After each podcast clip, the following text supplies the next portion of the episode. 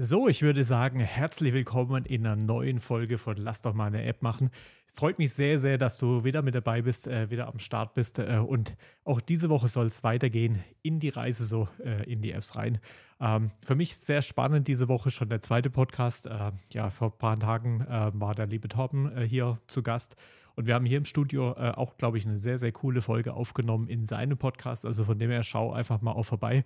Doppelter Espresso mit Torben Platzer heißt der Podcast. Und äh, ja, ging im Grunde um, um das Thema Apps natürlich. Äh, das ist so mein Steckenpferd. Und äh, ja, heute soll es im Podcast äh, um relativ viel um Autos gehen. Und zwar im Fuck-Up der Woche äh, habe ich Mercedes mit dabei, die äh, ziemlichen Shitstorm irgendwie die letzten äh, Tage und Woche abbekommen haben. Äh, und danach möchte ich mit dir im Grunde mal so ein bisschen über die Idee sprechen, wie könnte das denn zukünftig mit den Autos und Apps und so weiter laufen. Und äh, schlussendlich muss man rüberspickeln. Äh, in der App der Woche habe ich äh, von Amazon was dabei, das sehr spannend sein könnte. Also von dem her würde ich sagen, ich nehme jetzt nochmal einen Schluck und dann legen wir einfach direkt los. Ja, also vielleicht hast du es mitbekommen, im Fuck-Up der Woche ist heute Mercedes mit dabei. Ähm, vielleicht, ja, wie gesagt, hast du es gesehen oder gehört. Ähm, und zwar, sie sind ziemlich heftig in die Presse gekommen, äh, weil sie nämlich jetzt einführen möchten, dass bei manchen Modellen eben eine erhöhte Geschwindigkeit über eine Art In-App-Purchase freigeschalten werden soll. Und äh, das hat Tesla schon vor einer Weile angefangen, dass du hier die Möglichkeit hast, manche Dinge halt eben ja einfach in einer App quasi freizuschalten. Ähm, BMW hat es auch in der Vergangenheit schon ein, zwei Mal gemacht, hat da auch ordentlich Klatsche für bekommen. Da gab es aber den Podcast noch nicht, deswegen äh, waren die da irgendwie jetzt hier noch nicht mit am Start. Aber Mercedes war jetzt eben relativ frisch mit dabei und hat hier wirklich ordentlich Fett wegbekommen. Für mich ist er aber eigentlich gar nicht so heftig ein Fuck-up der Woche, weil es ja, eigentlich irgendwie äh, passt auch irgendwie zur Hauptkategorie, aber es ist eigentlich ist es ja eine, eine Evolution, weil wenn man sich mal überlegt, ähm, ja, der, der Automobilmarkt, der wird sich ordentlich ändern. Ähm, die Preise sind die ganze Zeit oder die ganzen letzten Jahre ordentlich gestiegen. Natürlich halt eben auch wegen äh, Thema Inflation und so weiter, aber heutzutage, was Autos kosten, natürlich schon ordentlich. Ähm, und es ist nicht mehr für jeden unbedingt alles immer leistbar. Äh, und mit Sicherheit sieht auch die Automobilindustrie eben die Entwicklung, die jetzt gerade halt so im, im App-Markt und so weiter ist. Also gerade bei den Games ist einfach, wenn ich mir heutzutage mal anschaue, so ein FIFA oder ähnliches, wie viel da über In-App-Purchases im Nachgang verdient werden kann im Verhältnis zu dem, dass das früher halt einfach mal 50 Euro gekostet hat und dann habe ich das Spiel für ein Jahr gehabt oder eigentlich so, so lange ich wollte, aber es kam halt jedes Jahr ein neues raus und heutzutage mit diesen ganzen Item-Packs und so weiter, da kann man ja Unsummen an Geld reinstecken. Also wenn du das mal ein bisschen ja, verfolgst, was da auf YouTube und so weiter halt eben gerade auch von den großen Streamers so kommt, äh, man, die verdienen damit auch gut Geld mit den Dingen, aber die stecken da wirklich Zehntausende von Euros rein. Und der Ansatz ist natürlich auch für die Automobilindustrie sehr spannend. Ich hatte vor ich würde mal sagen, mittlerweile drei, vier Jahren mit einem, mit einem Freund äh, ging es äh, um die Thematik, äh, dass es interessant sein könnte, eben ein Smartphone mit der Steuereinheit von einem Auto verbinden zu können, weil es ist, sind ja heutzutage schon sehr viele Dinge, Chip-Tuning und so weiter, gar nicht so, dass ich in irgendeiner Form wirklich andere Teile einmontieren muss, äh, sondern halt eben häufig einfach was freigeschalten wird, weil es in der Produktion auch wesentlich günstiger ist, einfach die äh, Modelle möglichst gleich zu bauen und dann einfach eher über Elektronik das Ganze halt eben auszuschalten.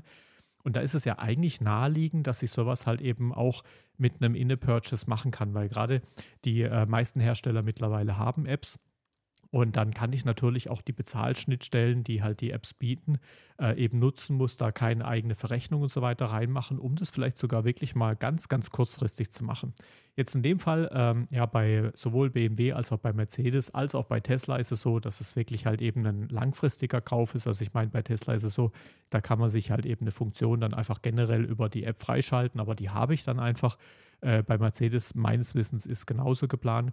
Aber eigentlich könnte ich das runtergebrochen ja sogar wirklich irgendwie über ein paar Tage machen. Also jetzt mal angenommen, ich fahre irgendwie äh, ja, ein Auto möchte halt eben, äh, ja, jetzt vielleicht einfach mal nur übers Wochenende mal richtig Gas geben, äh, mal irgendwie auf eine Rennstrecke oder viel Autobahn fahren, wo ich offen fahren kann oder ähnliches und brauche, gerade da möchte ich irgendwie die Beschleunigung rein. Oder was weiß ich, Sitzheizung möchte ich halt einfach in irgendwie einem Monat irgendwie haben und die anderen Monate ist es mir relativ egal.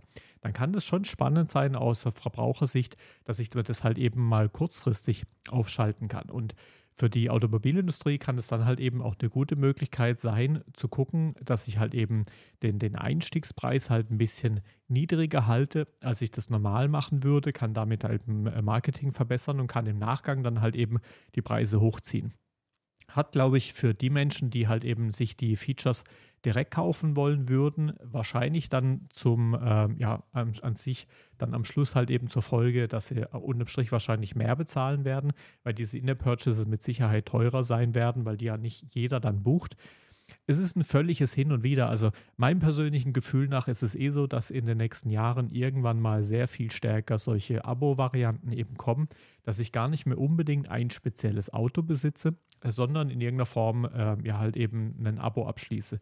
Das ist so ein bisschen äh, in der Gerüchteküche, also schon seit Jahren sagt mal Apple ja nach, dass da irgendwann mal ein Auto kommt. Bisher ist noch nichts gekommen, aber mal schauen. Und ich könnte mir das sehr gut vorstellen, dass also gerade Apple wirklich mit so einem Abo-Modell kommt, aber auch bei anderen Herstellern kann ich mir das sehr gut vorstellen. Weil im Prinzip her, äh, ich glaube, viele Menschen sagen, sie hätten ganz gerne halt ihr eigenes Auto, weil es sich irgendwie eigen anfühlt. Und jetzt ist halt die Frage, was ist denn eigentlich eigen anfühlen? Äh, Im Grunde glaube ich, an vielen Stellen ist es so, ich setze mich rein und es ist eben schon auf mich voreingestellt.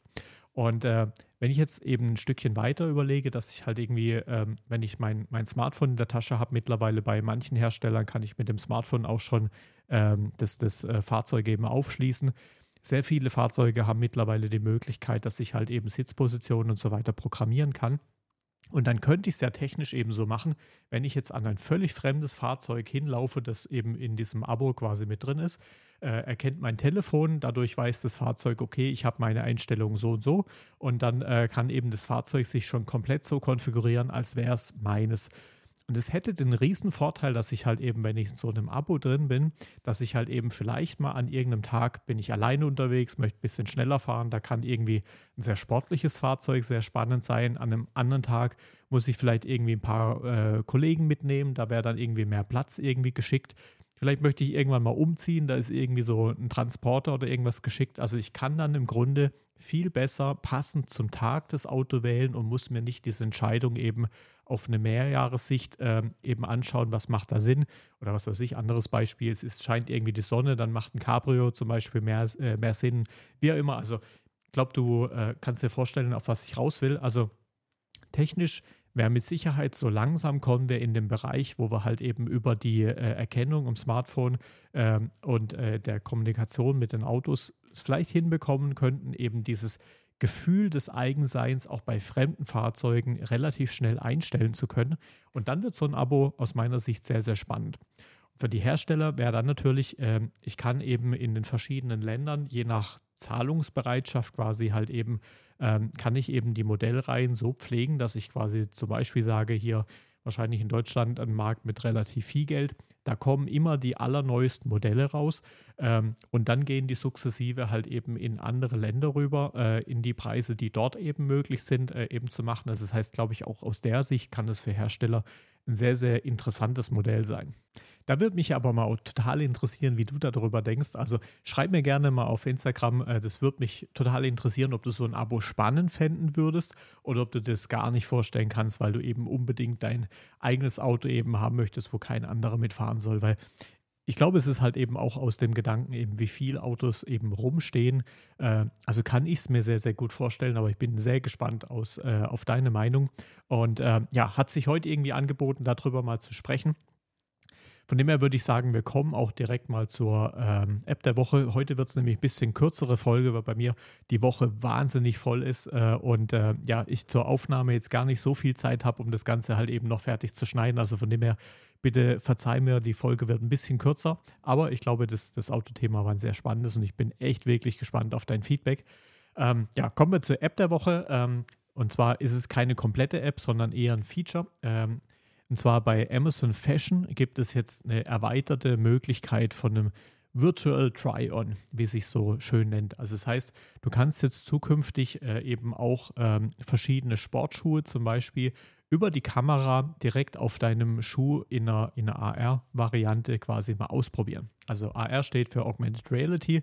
Das heißt, du kannst in der App eben ähm, den, den Schuh auswählen und kannst eben die Kamera starten und der wird dir direkt auf den Fuß projiziert. Es ist noch nicht bei vielen Modellen drin, also von dem her äh, kann gut sein, dass du es nicht sofort findest oder nicht bei jedem Modell. Aber wenn du drüber stolperst, probier das Ganze mal aus. Kannst mir auch gern mal irgendwie äh, ein kurzes Bild von schicken, wenn du es ausprobiert hast, dann, oder am besten vielleicht sogar in der Instagram-Story äh, eben mal teilen und mich verlinken. Dann reposte ich das auch gerne. Ähm, diese Themen finde ich einfach sehr, sehr spannend, weil das ganze AR und VR-Thematik äh, ja einfach schon seit einigen Jahren mittlerweile am Brodeln ist und so den kompletten Durchbruch einfach noch, äh, ja, noch fehlt. Ich warte da sehr drauf, dass äh, auch hier Apple mit, mit einer eigenen Brille kommt. Das kurbelt normal oder sehr wahrscheinlich den Markt nochmal ordentlich an. Ähm, Oculus bzw. Meta mittlerweile ja auch eine ganze Ecke weiter mit der Thematik. Also ich glaube, das wird die nächsten Jahre noch sehr, sehr spannend. Und gerade solche Virtual Try-Ons sind äh, aus meiner Sicht eine der spannenden Themen im Moment gerade, weil es natürlich die Rücksendequoten für, für Amazon halt eben verbessert. Wenn ich eben vorhinein schon mal schauen kann, ist es die richtige Größe, wie sieht das ganze Ding an meinem Schuh, äh, meinem, an meinem Fuß aus, sorry. Ähm, da macht es natürlich halt eben, äh, ja, eben die Rücksendung kleiner und das ist natürlich für Amazon sehr, sehr praktisch. Also von dem her halt mal danach Ausschau, ähm, wenn es bei einem Schuh angeboten wird, ich finde es total geil, habe auch schon mit rumgespielt. Ja, dann würde ich sagen, wie gesagt, diese Woche aus Zeitgründen ein bisschen kürzer, äh, aber wir haben, glaube ich, eine ganz coole Folge zusammenbekommen. Nächste Woche wird es dann wieder ausführlicher. Ich freue mich bis dahin, äh, wünsche ich dir eine tolle Woche, lass es gut gehen und dann hören wir uns in der nächsten Woche wieder. Bis dahin, mach's gut. Ciao, ciao.